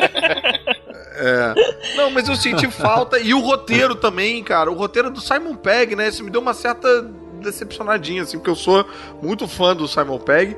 Mas eu senti também umas coisas meio assim, às vezes, de uma cena com cinco personagens, aí cada um dando uma falazinha meio jogral, sabe? Sem ter por que aquele personagem tá falando aquela fala em detrimento de algum outro. Meio umas coisas que, caraca, treco que eu fazia quando eu tinha que escrever episódio Vai Cola, sabe?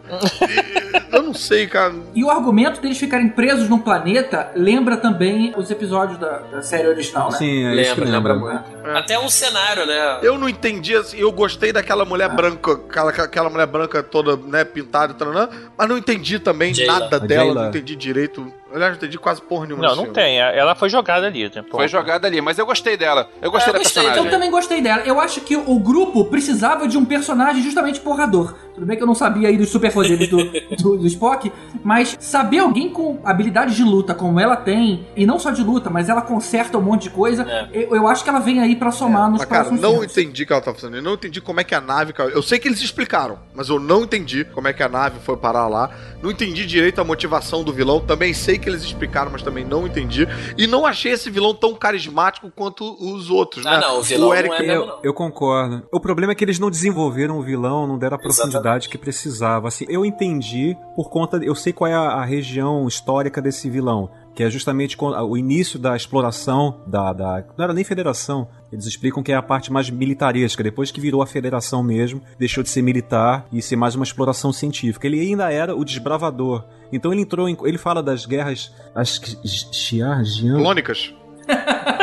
não, ele fala de umas, umas guerras que tiveram com os os Romulanos. Ele enfrentou terrorismo, ele enfrentou primeiro contato, acho que com os Klingons também. Então ele sofreu muito. O que ele poderia, poderia ter aproveitado mais é esse medo que a gente tem até de terrorismo, entendeu? Que ele fala, pô, não vou acreditar, é, Romul- os Romulanos vão atacar de novo, Klingon vai atacar de novo, vocês estão muito moles, entendeu? Eu, eu- eu tenho que fazer vocês acordarem. E poderia ser como se fosse um, sei lá, um, um terrorista querendo acordar as pessoas de novo para aquele mundo muito pacífico. Mas só que ele ficou só meio que caiu mais pra vingança, né? Aquele negócio, vou me vingar, vocês me largaram aqui. Eu só, é só isso que me incomodou. E convenhamos que desperdício de Idris Elba também, né, cara? Pra vocês verem como é que esse vilão foi menos carismático, eu tava aqui pensando, peraí, mas quem era o vilão mesmo? É, era o Idris Elba, né, que aparece numa foto. Exatamente. Ele não aparece na foto, não, tá? No final do filme ele aparece com ah, a mas, cara dele. pô, mesmo. mas aparece mesmo com maquiagem ainda, não tava com a cara dele 100%. Pior, no vez de vingança, o personagem principal não aparece hora nenhuma com a cara no filme. Eu tive em- empatia pelo personagem, assim, eu entendi o que, que ele sofreu, mas aí eu pensei, caramba, eu entendo, mas só ele explicando o que é,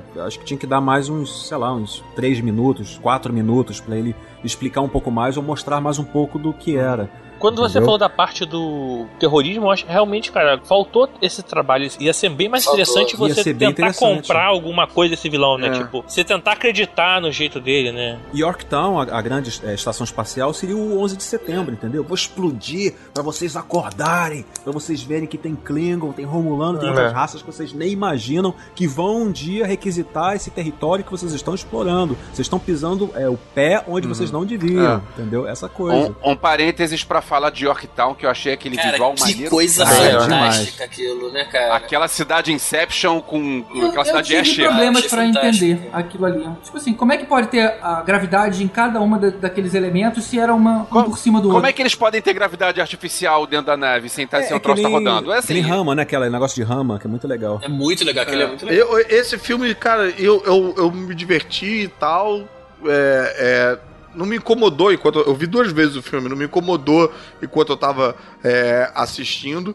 Mas não me empolgou tanto quanto os outros dois, não. É, os perigos também, quando a tripulação tava presa lá junto com os caras, era um preso meio, meio boboca, assim, tipo. Andando, É, não tinha uma ameaça real, né? É, né? Não tinha. Pô, não teve um Kirk com radiação uma tribo, colocando né? a mãozinha no vidro ali, você tá entendendo? É. Aí a motoca também foi meio. Eu vou te falar que quando o filme começou, eu achei que eu não fosse gostar. Porque a, a primeira cena do filme era, de novo, o Kirk arrumando confusão com uma raça e tendo que fugir. Que nem o outro filme. Eu falei, ai caramba, sério que vai ser isso aqui de novo? Aí não, aí o filme surgiu, seguiu Aí, pro outro na canto. verdade, era era uma raça anã, né? Pequenininho, né, cara? Achei É, barato aquele muito jogo de bom cara. fazem. E aí teve legal. aquela emboscada que foi sensacional, cara. Porra, Realmente, aquilo, é- aquilo é do gente- cacete. Ali você vê a mão do Justin Lee ali, né, cara? Que o cara Exato, com aquelas câmeras voando. E detalhe, É. a hora que a, a Enterprise começa a quebrar, cara, a gente sente. Ele, puta, não. Que não foi uma coisa que eu senti no outro. Quando a, a- a outra Enterprise no outro filme quebrou. Nesse eu falei, caramba, ela tá se, se espatifando. Esse filme, assim, eu achei legal dele, porque, apesar de eu também concordar com o Caruso de não ser o melhor dos três, eu até acho ele o piorzinho mesmo, mas tem muitas referências, né? Então isso acaba que atraiu muito a galera que curtia Star Trek. Eu acho que pro pessoal foi o contrário de- do, do público normal, assim, mais leigo. Esse foi o melhor filme pra eles, pro pessoal, que eu acredito que o pessoal que é Trek falou pra mim, e na verdade foi o pior pra É. quem não é Trekker. Porque o pessoal Trek conseguiu ver todas as referências, da- desde a nave, passando pelo, Verdade. pelo lugar e tudo, assim, né? E a- enquanto a gente, na verdade, faltou o roteiro. É, faltou, se você faltou. pensar no filme em Não, e si, o como próprio Simon filme. Pegg, ele é bem tracker, ele é bem fã, né? Eu acho que isso talvez tenha refletido um pouco no, no roteiro também, né? Ah, Ele uma é, outra coisa é. que eu, É. eu fiquei muito incomodado é que esse filme, pra mim, ficou uma dinâmica muito mais em cima da relação o McCoy e o Spock do que o Kirk e o Spock. O Kirk Ficou, e o Spock verdade. tem uma coisa meio no início que depois resolve no final, mas eles passam meio sem falar sobre isso, que, né, os dois querem sair, e aí no final eles conversam com alguém, e aí os dois decidem não sair sem falar um pro outro, mas eles mal se falam, cara, o filme Eles todo. mal E se falam, é verdade. Eles E- ficaram muito tempo separados no filme. E eu, como um fã novo, sou um fã novo da, da parada, eu ainda tô empolgado com essa relação Kirk e Spock, meio tipo, cara, você é muito frio, não, você é muito humano, blá blá blá, sabe? Pra trocar já, e botar. Ah, agora esquece eles um pouquinho e vamos Botar ficar um terceiro, né? Esse triângulo amoroso aí já, né? só. É, não, e aí fica lá muito no McCoy e no, no Spock, e não, porra, pra mim não, não rolou tanto, cara. É pros fãs da série clássica, McCoy e Spock é, é É. muito legal. É legal também, porque um gosta do outro, um protege o outro, só que eles não dão um braço a torcer. Então é, foi muito, muito gostoso ver Ah. os dois ali. Os dois Pô, então isso faz bem dois- sentido com aquilo que o Tibério tava falando, né? De ressonar mais com os fãs clássicos do que com os fãs novos. Uma coisa que eu gostei, que foi só citado, mas nunca teve em nenhum episódio da série, em nenhum filme, nem na, na série antiga, nem na- no reboot novo, que foi Ok. só mencionado, foi a vida na Enterprise além daquele núcleo que a gente conhece. Então mostrou as pessoas ali, a tripulação se pegando, brigando no bar. Isso eu acho que eles podiam explorar um pouquinho, porque, na minha opinião, foi o que fez o grande sucesso de Battlestar Galactica. Tipo um The Se a gente Office. conseguir ver aquela grande nave aquela grande nave como mais coisas. Na série clássica tinha, tinha uns episódios que apareciam assim, eles todos na, na- no restaurante, o Spock pegava uma lira, uma lira vulcana, e começava a tocar. Olha só, sério? Aí a Aurora chegava pra ele, piscava. É o único momento de flerte assim, Documentado, deles. né? que Nunca teve nada. A Aurora dá uma piscadinha pra ele, ele. É. Aí ele começa a tocar e ela Nossa, começa tipo, a cantar. a- aquela olhadinha, tipo, e tá chegando aquele sétimo ano, hein? Eu acho que o episódio Charlie X, Charlie X é o nome desse episódio. Que aí ela começa a cantar e tudo. Aí o Spock tocando, eles comendo, entendeu? Pois é, e isso humaniza, cara. Isso faz a gente se apegar mais aos personagens. Sim, sim. Por enquanto tá só ação, ação, ação. Eu acho que ia cair bem. Foi o que você falou. Eu acho que esses caras, numa série de TV, eles podiam ter isso mais bem explorados. O, o lance do McCoy é, levar uma bebida ali pro Kirk, pra eles beberem, era clássico. Um ia na cabine do outro pra bater papo, conversar. No filme tem no, no A Ilha de Khan, tem o, o McCoy vai no apartamento do Kirk, aí ele traz cerveja romulana pra ele, entendeu? É, é- é- essas conversas, esses, esses encontros dos personagens, como eu falei, né, do Spock, do McCoy, o Kirk com o McCoy, é, é bem, bem da série clássica. Eles mesmo. mostraram o Sulo com o marido e com a filha. Ou seja, É, mostraram o outro lado, cara. Muito É, legal. mas isso aí é em homenagem ao ator, né? Ah, o Mas só, George só- só- só uma coisa, isso aí é uma homenagem ao ator, mas é, é, na verdade eu achei que foi uma homenagem mal feita, porque você quando vê um cara da mesma etnia, você pode pensar, bom, é o irmão dele. Não, não, mostrou ele dando um uma beijota. A gente que sabe, a Ah, gente, não, a gente que ali, sabe,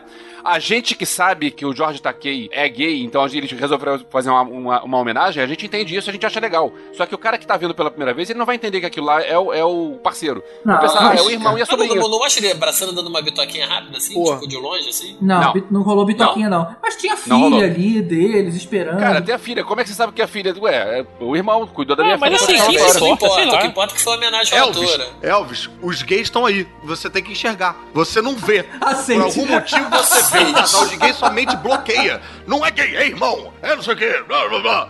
Não, brother. É gay, tá? E muito provavelmente vão ser. tô- é o contrário, cara. O que eu tô dizendo é que devia, é que devia mostrar melhor isso. Não devia. Pra mim, mostrou escondido. Ele queria ver um- os gays se pegando, é diferente. É, ele cara. queria, porra, um coito ali. Tipo. Mas é que tá, pra mim foi escondido. Pra mim foi um troço muito, muito é, com medo de mostrar. Acho que não tinha que ter medo de mostrar. A, a Uhura é negra, tá? Caramba, eu não tinha reparado. Não, ela não é negra, ela é de uma outra raça, de outro planeta, não é? um- É. Ah, pô, agora o Elvis tá falando aí do, do JK, mas eu achei que o Sulu, o Sulu Anos Dourados, né, o, o, o de agora, porra, nos outros filmes ele é tão fodão, cara, aquele, aquele salto esse de ficou bem paraquedas e a escondido. espada. Nesse filme ele não faz porra nenhuma, ele fica ele fica preso lá muito- na caverna. Porra, achei, cara, sei lá. É, ele tava, tava caro o, o cachê, aí não quis É, trabalhar ah, muito. tu quer mais? Fica na caverna aí. Mas então. assim, esse filme também tem mais um problema pra mim, assim, que eu percebi em alguns momentos. Eu achei a, a computação gráfica do filme, não gostei muito, cara. A cena principalmente da moto, ele chegando lá Ah, na... é verdade, É, a da moto isso feita. da A moto é única, a esquisitona, minha né? única reclamação é a da moto. Cara, da moto é, é que esquisita, cena assim. horrível, cara. O pulo da moto, você percebe que a queda dela quando ele encosta no chão é aquela coisa para- de computação mesmo. Meio né? cara de videogame, né? Uma, um certa cara de Playstation. que eu tava assim, jogando Alex Kidd. Porra, isso Alex pegou Kidd é pesado. cara. Porra, Ah, uma referência que eu lembrei, uma re- referência da série clássica é quando eles falam: Ah, o que aconteceu com a nave que foi parar aqui, a, a Franklin, né? Uhum. O Scott fala: Ah, são várias teorias. Ela foi sequestrada por Romulanos, capturada no espaço por uma mão verde gigantesca. Esse é, é- esse é, uma, é uma, um episódio citação. chamado Lamento por Adonis, que é um episódio da série clássica, acho da segunda temporada, que a Enterprise vai num planeta que tem Apolo, Adonis, né? O deus, Uhum, que uhum. na verdade é um alienígena. E ele segura a Enterprise Caraca, com a mão. Legal, cara. Aí vem Então uma é- mão hein? verde gigante, pega uma lira gigante e começa a tocar uma música. Eu achei que a mão verde gigantesca era o Eric Bana. E a mão aparece no nos créditos, é, quando estão, não, o nome dos atores, aparece uma mão assim também. Caraca, gigante. Maneiro, pô, maneiro. Ah, já que a gente tá falando de referência da série clássica, a gente não pode esquecer Hum. daquela foto que aparece com a tripulação original no finalzinho, né? Que tava com as coisas do Spock, que eu achei que bem legal. legal. é verdade. Mas a minha grande bronca com o filme foi aquela questão que eles ligaram a música pra desbaratinar todo mundo. Foi muito legal a gente ver aquelas naves funcionando como uma, ma- como uma massa disforme, Aham. ou seja, faz sentido que eles estivessem sendo ali mais ou menos controlados por uma única pessoa, pra eles conseguirem fazer os ataques em conjunto. E também faz sentido você, sei lá, descobrir na história que aquilo aí é uma onda de rádio, ah, vamos colocar uma coisa barulhenta pra atrapalhar a comunicação. Isso faz sentido. O que não faz sentido é na hora que eles colocam a música alta, ter aquela onda de explosão. As naves começam a explodir umas às outras. Porque a única coisa que podia justificar é uma nave esbarrando na outra. Mas espera aí, gente, aquele negócio atravessava casco de, da Enterprise, a- atravessava a- o portão que protegia aquela nave planeta. Aquelas naves são indestrutíveis. Não tinha por que ah, o cara ligar o som e ter aquela onda de explosão que, que destruía todas as naves. Ó, GG, ficou chateado que os vilões perderam, GG? É, ficou pera- chateado, peraí, foi? peraí, peraí. Os Antes, eu- preciso morreram. concordar, eu, eu preciso concordar com o GG, porque tem um milhão de naves inimigas, e aí os caras resolvem botar uma música pra atrapalhar. Aí todas as naves, menos a do vilão, batem e explodem. Não, calma aí, não, olha só. olha, Vou, vou, vou parar, não pode para ser por aqui. batido. Alguma coisa aconteceu Pois ali que é. explodiu, mas não pode ser batido, cara. As naves são super resistentes. Primeira coisa, não foi uma música, eles botaram sabotagem do Beast Boy. Sabotagem, vamos respeitar isso aí. Foi bem, foi bem escolhido. Quando eles falaram assim que eles botaram, vamos botar uma música, barulhenta", quando tocou a música começou. Tan, tan, tan, tan. Aí eu pra minha esposa, "Isso é sabotagem! Eu quase levantei no cinema, cara, sem sacanagem. Ela olhou pra minha cara e disse assim: foda-se, o que que é sabotagem? Caguei, sacou? E eu lá, Cara, caralho, é amarradão. porque eles fizeram uma cara, sabotagem, né, com as naves. mudou o filme, cara, pra mim. Assim, ali o filme passou a ser bom daquele momento, porque eu não tava curtindo o cinema. E vocês lembram que o, o McCoy, acho que o McCoy fala assim, isso é música clássica? Alguém fala isso. Eu vou ser um pouco chato em relação às coisas da música. Achei maneiro, achei bacana e tal.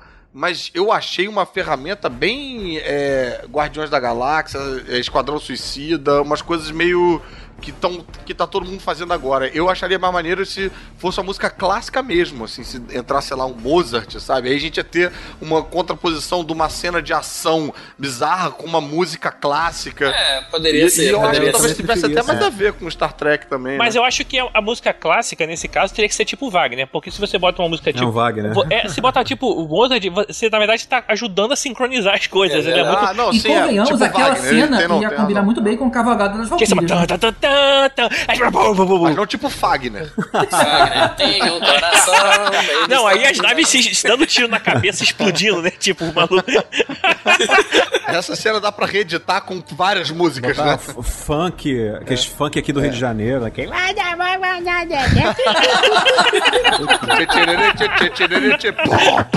Você começa a ver as naves saindo com o neon rebaixado. que agora é sempre aquele tchac, tchac, tchac. É, É, agora a batida é essa. Meu Deus do céu. Agora tem uma coisa que eu não entendi. Dessa, só alguém me explica. Ele caiu naquele planeta lá, né? Com aquela nave da, com a Enterprise antiga, a Franklin. E aí foi morrendo a tripulação toda. Ficou só ele. Como que ele tinha um exército?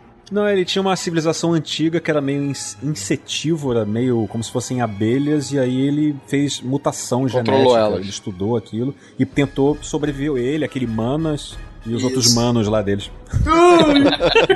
Meu Deus. Eu- eu- mas ele não fala que não tinha ninguém no planeta desértico, que não tinha mais nada, não tinha civilização ali, ele tava morrendo. Ah, eu achei aqui, ó. A raça indígena tem uma colônia mineradora. A força de trabalho dos zangões tem uma espécie de tecnologia que prolonga a vida. Eu quero sobreviver, eu vou fazer o que for preciso por mim e pela minha tripulação. Só isso que eles explicam nessa fala do, do Caralho, Edson. o- isso que é foda falar com um cara que tem um script do lado, Que né? tem o script na mão ali. Porra, é, Script aqui, ó. porra, é O cara vacilo. roubando o não, jogo. aí ele fala assim, não, mas peraí, na versão P3, isso não aconteceu. Eu tô na P2, eu tô na P2. Agora vem cá, eu não sei se eu sou muito burro, mas eu, eu até hoje eu não entendi como é que a Aurora descobriu, vendo aquele vídeo. Tem um frame do Idris Elba que ela descobriu crer, pode que crer. o cara era o. E eu achei estranhíssimo isso. Ela leu os créditos, ué. É pela voz dele. Pô, foi pela voz? Forçou, Ai, forçou. É pela voz, porque ele- ela escuta ele, ele falando Let's push the frontier. A voz do Idris Elba, entendeu? Ela, ela consegue identificar a voz dele. Porque ela é linguista, né? Ela é tipo um C3PO, né? Exatamente, Uma cena exatamente. Paulo. muito maneira é aquele flip over da Enterprise. Eu achei isso bem maneiro, cara. Não, não tão maneiro. Pra mim, maneiro foi sabotagem, cara. E a Enterprise surfando, assim, pegando tubo nas naves, assim. Cara, aquilo foi muito maneiro. Agora, Tibério, o Sabotage, eu achei que caiu bem e tal, assim como o Fighter Power também, quando aparece lá a mulher da primeira vez. Eu achei que caiu bem. Agora, será que não seria mais interessante pensar em outra música, já que Sabotage foi usado no filme de 2009? É, mas de propósito, né? Referência, pô. É, mas sei lá, eu achei que podia, não precisava repetir a música. Podiam pegar outra música do, da mesma onda, com a mesma pegada. É porque é aquela música que toca quanto. no, no carro do Kirk, É, né? que Quando tá ele tá jovem. Eu é sei? É. pois é, pois é, é. toca no, é no início É do primeiro ele filme. tem, né? eu, acho que não Uhum. precisava, eu, eu acho que não precisava dessa o que referência ele tem ali, a, né? a É repetição. o que ele, é, ele tá com o mesmo iPod dele. É o Kirk's Mixtape. É aquele que ele tem. Volume 1. Mas o que, o que vocês acharam daquela luta final lá, no centro da Yorktown lá? Ah, eles flutuando ali e tal, pra pegar o A negócio. luta que quase não foi luta, né? É, Porque- achei fraquinho Cara, também, cara. assim, eu achei que foi meio que um anticlímax, visto que antes você tinha nave explodindo e cacete É, a quatro. Não, e eu também não entendi o que, que aquela poeira fazia, não conseguia entender direito o que, que ia acontecer, foi confuso um pouco pra mim. Aquele negócio da gravidade ficar mudando também foi meio maluco. No limite do trash, né? É, eu fiquei um pouco decepcionado naquela hora que, eu achei que a Jayla ia finalmente se vingar, enfiar a porrada no cara, e na hora que ela chegou junto, o nego teletransportou ela de volta. Porra, achei mó, mó quarta, quarta clima aquilo ali, cara. A Jayla é a Chitara, né? É,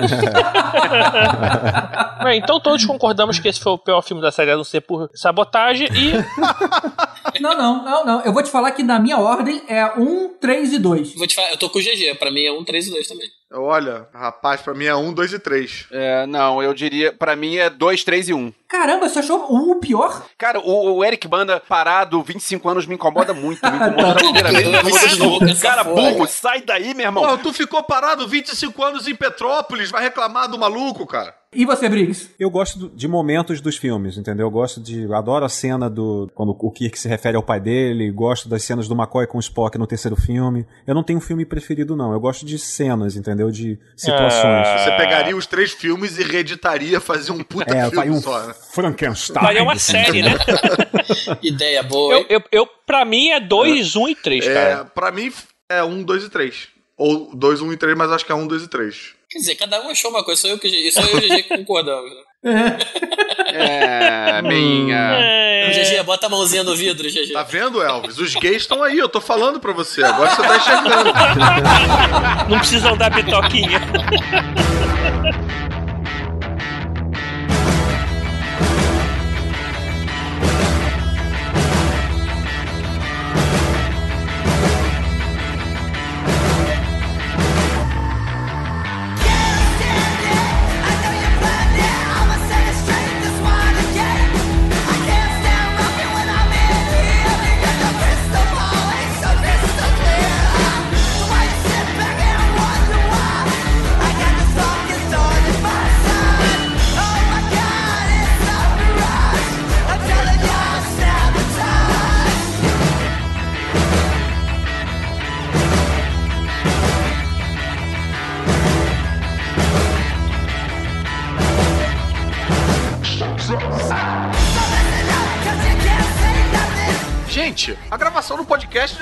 começar, cara. Cadê o nosso convidado? Ô, tá fazendo o que parado aí, homem? Refletindo. Este cenário é uma contradição.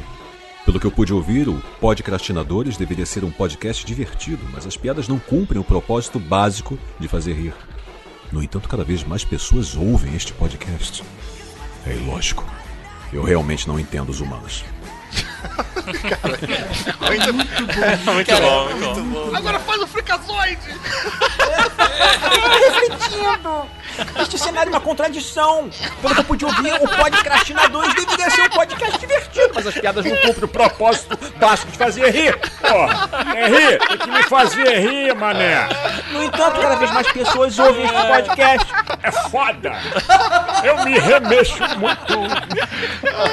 Vamos mandar o Carlos embora e contratar o Brick, né? Pô, eu acho. É, cara, um passo de RH, cara. Não, rapaz, se quiserem mandar embora e contratar tá o Brick, eu fico ouvindo o podcast pra sempre numa boa, cara.